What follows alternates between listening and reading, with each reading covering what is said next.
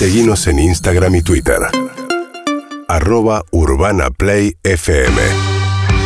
¿Cómo se metió un penal ahí? Fi- final. Ah, Final, con letras destacadas. Penal para Oberto, que está en San Antonio, Texas, se ve 4K, se ve mejor que todo lo, lo que tengas. Tremendo, Lo veo mejor a él que a vos. No, es impresionante, sí, sí, realmente se ve muy, pero muy bien. Fabri, buenas tardes para nosotros. ¿Qué te pasa cuando escuchás el compilado ese? ¿Estás muy habituado, muy acostumbrado a momentos épicos tuyos del, del básquet, metiditos, en- no, no te sacan de eje ni un poco? Eh, sí, sí, me, me agarra. Bueno, primero, ¿cómo andan? ¿Todo bien? Muy bien. Lo, lo estoy escuchando, estaba eh, escuchándolos y viendo ahí un poco de lo que estaban hablando, de la selección, de todos estos dilemas, debates y bueno, todo el folclore que le, que le metemos.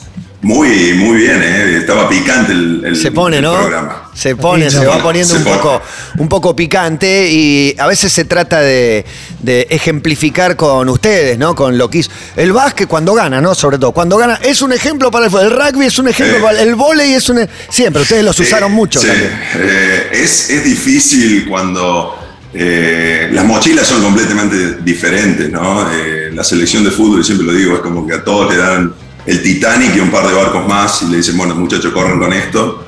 Eh, y es difícil comparar. También, viste, es eh, esa presión que, que tienen y, y por eso hay que, ten- hay que tener el ojo bien afinado para, para poder opinar, decir que como si no quisieran ganar muchas veces pasa, ¿no? O se Claro. opina como que no tuvieran que no tuvieran ganas, que no quisieran salir campeón del mundo y, y son los primeros, ¿no? No hay duda que ellos son los primeros que quieren que lograr. Es raro, es raro porque la irracionalidad del hincha lleva a tratar de, de traer- eh, igual es obvio que el hincha no va, no va a razonar y decir, obvio que él quería meterlo y, y lo erró y se quiere matar, es el principal perjudicado. Va a pensar, hijo de puta, te, eh, ladrón, te No. robaste. Pero el mundo de la Eh, competencia, sí, sí, Sí. Diga, diga. Exacto. Eh, pero, pero, pero en, el, en, el, en el paquete viene todo, ¿no? Viene la popularidad, vienen lo- los, el- los pagos, vienen los sponsors. Eh, hay jugadores que rinden mucho más en presión y otros que no les va tan bien. No quiere decir que no les guste la presión, pero eh, eso también es algo que marca y por eso hay mega estrellas que, co- que, que cobran millones, vos lo decís. Lebron, oye, Lebron, 36 años y es un... se dedica literalmente 700 días en un año, el doble de tiempo que cualquier persona, eh, a estar en forma. Y, y eso lo que voy a decir justo de lo que tiene que ver con la competencia, que es el tema que hoy quería plantear un poquito y ver Me a encanta. dónde me llevaban. Porque yo generalmente planteo un tema y, y ustedes comienzan, como tienen unas cabezas Se lo hacemos abiertas, mierda. así, 360. Ya, ya tengo mil preguntas. Sí, sí, yo también, yo también. No. Pero voy a comenzar con algo bien chiquito para que entiendan un poco mi- mis comienzos. Cuando estaba en sexto grado de la primaria, un día le digo a, mi viejo, le digo, mira, yo quiero trabajar. ¿Cómo? Quiero trabajar. Yo quiero trabajar, no quiero depender de vos. Sexto grado, tenía 10 años, 9 años. Y comienzo a laburar en un supermercado.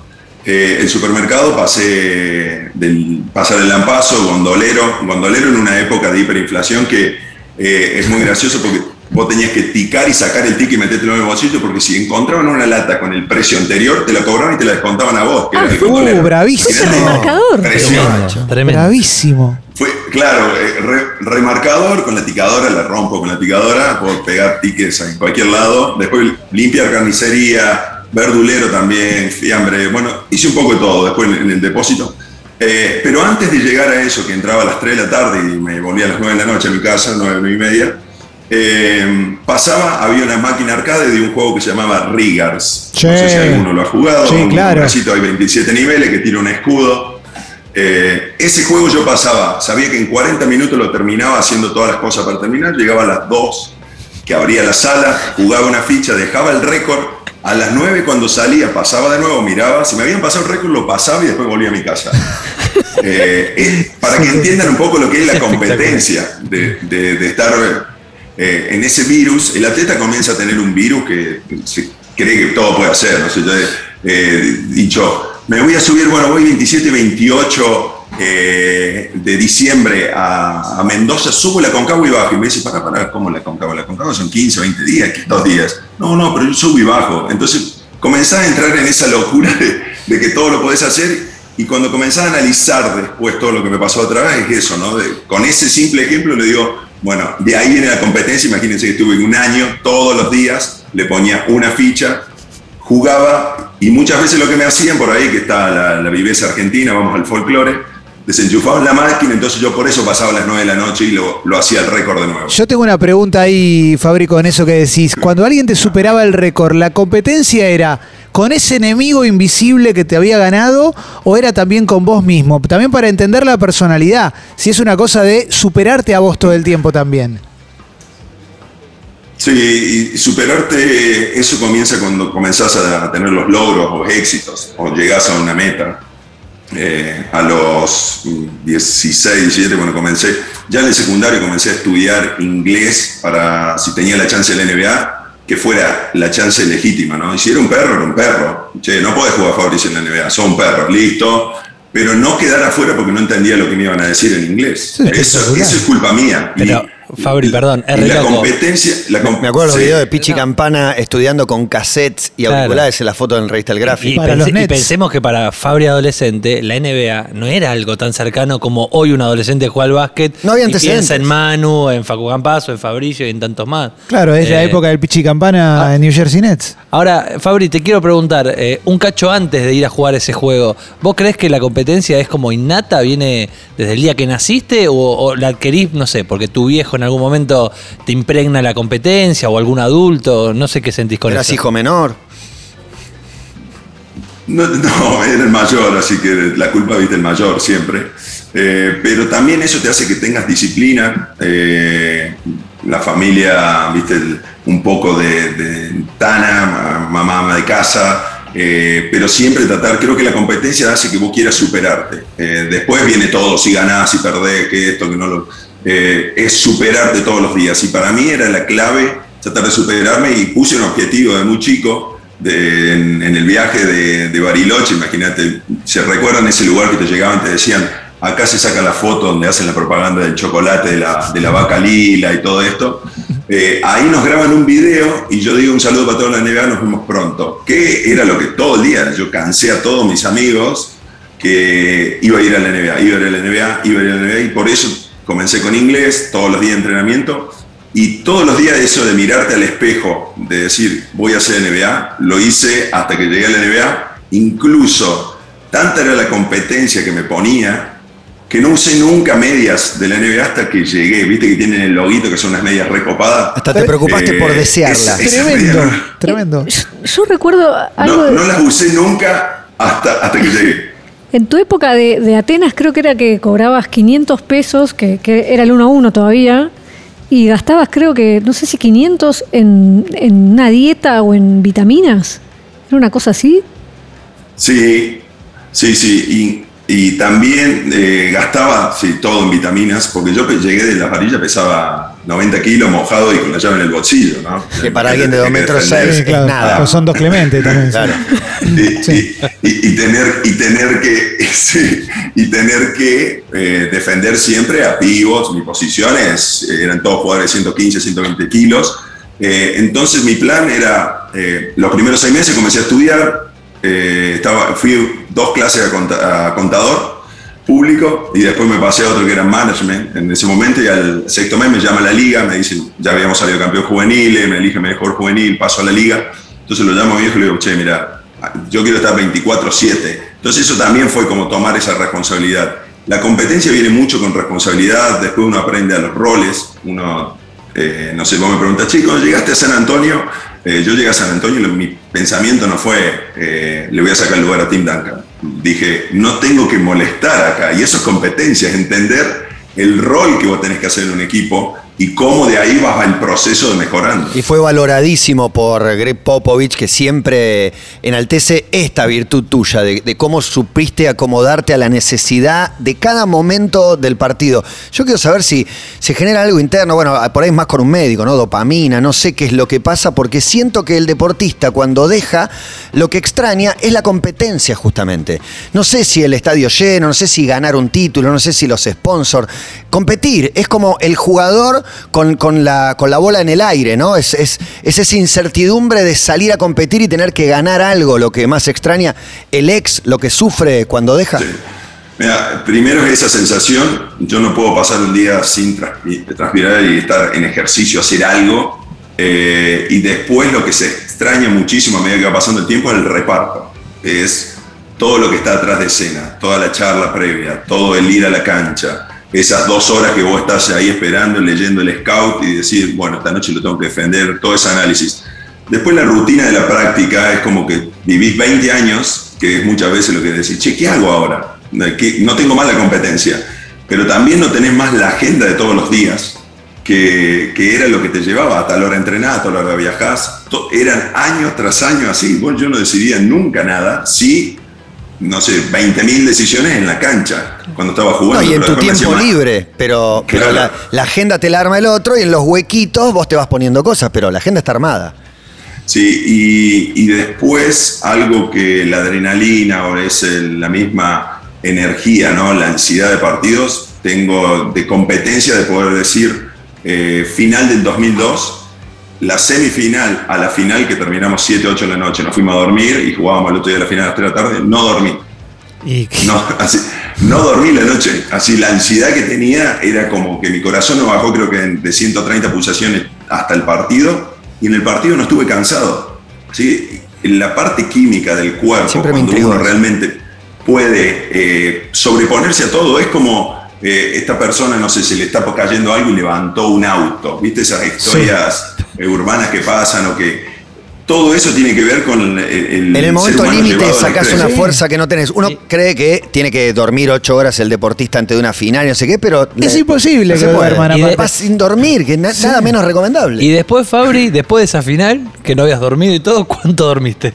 No, y, y caí. Después eh, recuerdo el vuelo que eh, no, no me acuerdo cuándo despegamos, ni cuando aterrizamos vinieron y me despertaron. Así que imagínate, fueron 13 horitas derecho eh, de vuelo. Porque también Y- pasa que no te podés dormir después de una gran competencia, después de una Sí. gran tensión. Los jugadores, al, al margen de los chistes que se puedan hacer eh, de fútbol los domingos anoche, salían porque terminás el partido. No es que te vas a tu casa a no, no dormir. podés bajar, no, No. podés bajar. Hasta las 4 de la mañana no bajás, por A- empezar. Ahora, Fabri, ¿qué es lo más parecido a una sensación de competencia, de alta competencia, que viviste después del retiro? Porque vos, un psicólogo medio truchanga, como puedo ser yo, que no soy psicólogo, te diría, la estás buscando la sensación, ¿no? Con todo lo que haces, con todo lo que, lo que vivís, con, con tus inquietudes. Bueno, ¿qué es lo más parecido?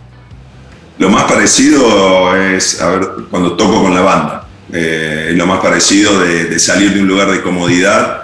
De, yo así, me voy haciendo músico todos los días, no es que soy, estudié en un conservatorio. Eh, cuando tocamos en Easy Street Records, que tocamos, que, que era el último tema, imagínate la, la cara durez eh, mía que cantamos I Am Mine de Pearl Jam en Easy Street Records, que tocaron todos ahí, hacen eh, hay vinilos de Pearl Jam, todo, y se suma Jeff Amin a tocar. El bajista, Y- ¿no? El bajista de Pearl Sí, Jam. de, de- de Pearl Jam, y, y estamos ahí, y yo digo, por Dios, no puedo entender, porque la puedo chamullar en Argentina cantando en inglés, capaz que sí, ahí saben la letra mejor que vos. Claro. Eh, y la adrenalina, después eh, me sentí en el aire toda la canción. Toda la canción, incluso lo hicimos pasar de largo porque tiene una parte que es un, como un solo que engancha, que es, eh, tiene un tiempo más, y nosotros se lo acortamos, lo hicimos bien cuadrado. Y veníamos tocando y le, y le comenzamos, girábamos y le íbamos diciendo, queríamos decir, Jeff, che, la canción tuya te la cambiamos. Tremendo. No le habían avisado antes, los New Indians, digo, para que busquen Sí, la banda. Sí, sí, así que fue, fue, fue épico, ¿no? Fue épico. Pero esa situación de ir a tocar y tener que exponerte, porque vos podés estar poniendo bloqueos, eh, cada uno con su rol. Manu si tiene que tirar el triple, Tim Duncan si tiene que tirar el gancho con tablero, el tiro con tablero. Eh, ahora cuando, cuando integré la banda pasé y dije, ¿qué lo sería lo más incómodo para mí? Hacer solo no tengo el tiempo para hacer solo. Puedo tocar rítmica digo, cantar. Entonces comencé a estudiar canto, comencé a tratar de domesticar esta voz que es bastante barítono, bien barítono. Entonces, eh, nada, esa es la presión que uno tiene. La montaña, la moto, todo eso es buscar adre- adrenalina, no hay otra, otra respuesta. Ahora, yo pienso, le pregunto a Fabri y a ustedes también. ¿No hablar de, también de lo malo que tiene ser una. un- ¿Tiene algo malo ser competitivo? ¿Y cuál es el lado B de la, de la alta competencia? Yo veo que a nivel, a nivel físico se arruinan. los- los- no hay físico más destruido que el del El del atleta de, alto rendimiento. Eh, en el otro lado, ¿cuál sería el lado B de la competencia? El lado B es que sos muy mal jugador para tus amigos o para tus hijos. eh, ¿no? Como Claro. que no das muchas chances si podés. Eh, Le querés ganar a todo, jugar- a todos. a todo, a todo. Y, y bueno, yo un día eh, estaba, o cuando me toca dar el speech, cuando Manu se retira, le digo, bueno, que no, Manu no te deja ganar, no podés jugar, te- le jugás al sapo, al ping-pong, es un A animal muerte. lo que juega. Ah, sí, pero tiene tanto talento que le sale tan bien que te gana sin hacer el esfuerzo. Así es como, uh, entonces todo eso lleva a que yo trato de evitar mucho con mis amigos juegos de cartas o juego, si voy a jugar al básquet, trato de jugar de línea de 3 a línea de 3, porque viene uno y te choca y te pega de atrás y dice, a ver este qué tan fuerte es, y es como que yo le quiero pegar un autazo al flaco traverso en una Claro. carrera de karting, Claro. ¿entendés? Te, te lees, te olfateas qué vas a hacer en ese momento, entonces en ese, en ese lugar es cuando tengo algunos amigos que van conmigo y me dicen, no, che, déjalo tranquilo que estás jugando de 3x3 porque si no nos va a pegar a todos, a ustedes y a nosotros. Y, y eso es lo cuando uno prende el chip, ¿no? La competencia te lleva a que vos no tengas el punto. Y, y no, es, no soy bueno jugando en, el lado B partidos amistosos. Eh, la verdad que soy malísimo porque no, no te digo, ah, esto es una joda. No, no es joda. Yo te quiero ganar. Y el bloqueo, si te tengo que bloquear, te bloqueo. No es que Sí, sí, sí, sí. Te pone una tapa Fabricio Berto, con quien hablamos desde San Antonio, Texas, hoy de competencia. A mí una cosa que me genera curiosidad, Fabri, es llegás a la NBA, te adaptás bien en, el, en, en tu grupo y demás. Popovich te manda a la cancha y te toca con contra alguien grosso, con experiencia. Y está eso que se conoce como el trash talking, además, que es te habla, te dice cosas, te, te, te mete un codazo, Te te, basurea, te gana y, y físicamente Sí. te supera. ¿Cómo funciona la cabeza del que compite ante una situación así? Te lo digo porque yo lo pienso, si yo voy a un partido y viene alguien y me basurea, alguien con experiencia, me achico. No, no hay forma de que no me achique. ¿Cómo funciona en tu caso? No, la, la forma, la forma para, para estar, vos así, cuando llegué a la NBA era eh, el lunes Shaquille O'Neal, el miércoles Yao Ming, el cuarto día Rashi Wallace, eh, eh, no sé, Pau Gasol, Mar Gasol, todos los días. Así yo vivía en desventajas. Lo que pasa Shaquille O'Neal. que, come- se- que comenzás a, a vender como un actor, no sé, pobre, no me quiero comparar con ninguno, ni el que de primera materia. No, pero tenés que creerte ese personaje un poco. Sí, y tenés que no mostrar debilidad. Si vos eh, entrás rengueando a la cancha, te van a atacar toda la noche. Si vos demostrás que estás cansado, entonces vos podés estar muerto en la cancha, pero vos no podés mostrar esa imagen. Y, y lo primero que cuando llegué, llegué a la NBA dije, tengo que defender. Tengo que defender porque si no defendés te atacan y la pasás mal, salís en todos los highlights. Y de repente hacer una falta fuerte, poner una línea, marcar la zona. Eh, y eso es lo que me, me llevó a, a tener mucha motivación. Me pongo, puedo nombrar, no sé, Jefferson, No Whiskey, eh, todo- Bestias. todos son, son, son jugadores que juegan a otro nivel. No sé, No Whiskey en una mala escola, defenderlo a Luis, que lo conozco de los 13, 14 años, eh, y vos sabés que en una mala noche te mete 25 puntos. Y vos decís, ¿cómo 25? ¿Lo conoces? Sí, y, y ya entras, de, él sabía que yo lo iba a defender decía, tranquilo, tranquilo. O- o- eh, pero lo mismo tratábamos de negocios. En- entre esos 28 por 14 son business. Vos ahí, no, la mitad después nos vamos a comer todo y ese es el respeto que, que uno tiene. Pero, pero prepararte para eso es, lo- es la clave, de, de mentalmente creerte. Una vez Wallace Bryan, un jugador que había jugado en mis primeros años en Atenas de Córdoba, me dijo, el, el problema de la NBA es creerse que sos NBA. Y, y tenés que creértelo de, de ganarte un lugar y, y de, de permitirte tener errores también, ¿no? ¿Y sentiste alivio después de ya habiendo dejado de jugar, de decir, bueno, no tengo que ficcionar más este personaje de que soy irrompible, soy una masa? ¿Sentiste algo de alivio? Bueno, en eso el gran cambio con la música. Es, eh, es como que de, de estar acá pasás a todo completamente al otro lado, a girar, porque el otro lado de la música es, las canciones las escribo, eh, componemos con toda la banda, pero las letras son mías, entonces todo lo que voy contando eh, se lo tiene que creer el que le estoy cantando, la idea. Y es completamente lo opuesto a lo que hacía en el básquet. Y, en esa manera me, me genera esa, esa, no sé, estar más vulnerable o estar viste, como más preparado para, para sentir y no bloquear cosas. Pueden ver esta charla TED con intermediarios que somos nosotros sobre la competencia a cargo de nuestro orador central Fabricio Berto en. Spotify, en YouTube, lo pueden ver después, lo pueden seguir a través de nuestras si hablo redes. mucho, ¿no? No, no, lo contrario, lo contrario. De hecho, lo, lo planteaste así, de tiro el tema, abran ustedes, vos tenías muchas cosas para decir, pero diste lugar a nuestras intervenciones. Gracias, Fabri, siempre es un placer eh, y la gente puede volver a escucharlo en YouTube y en Spotify. UrbanaPlayFM.com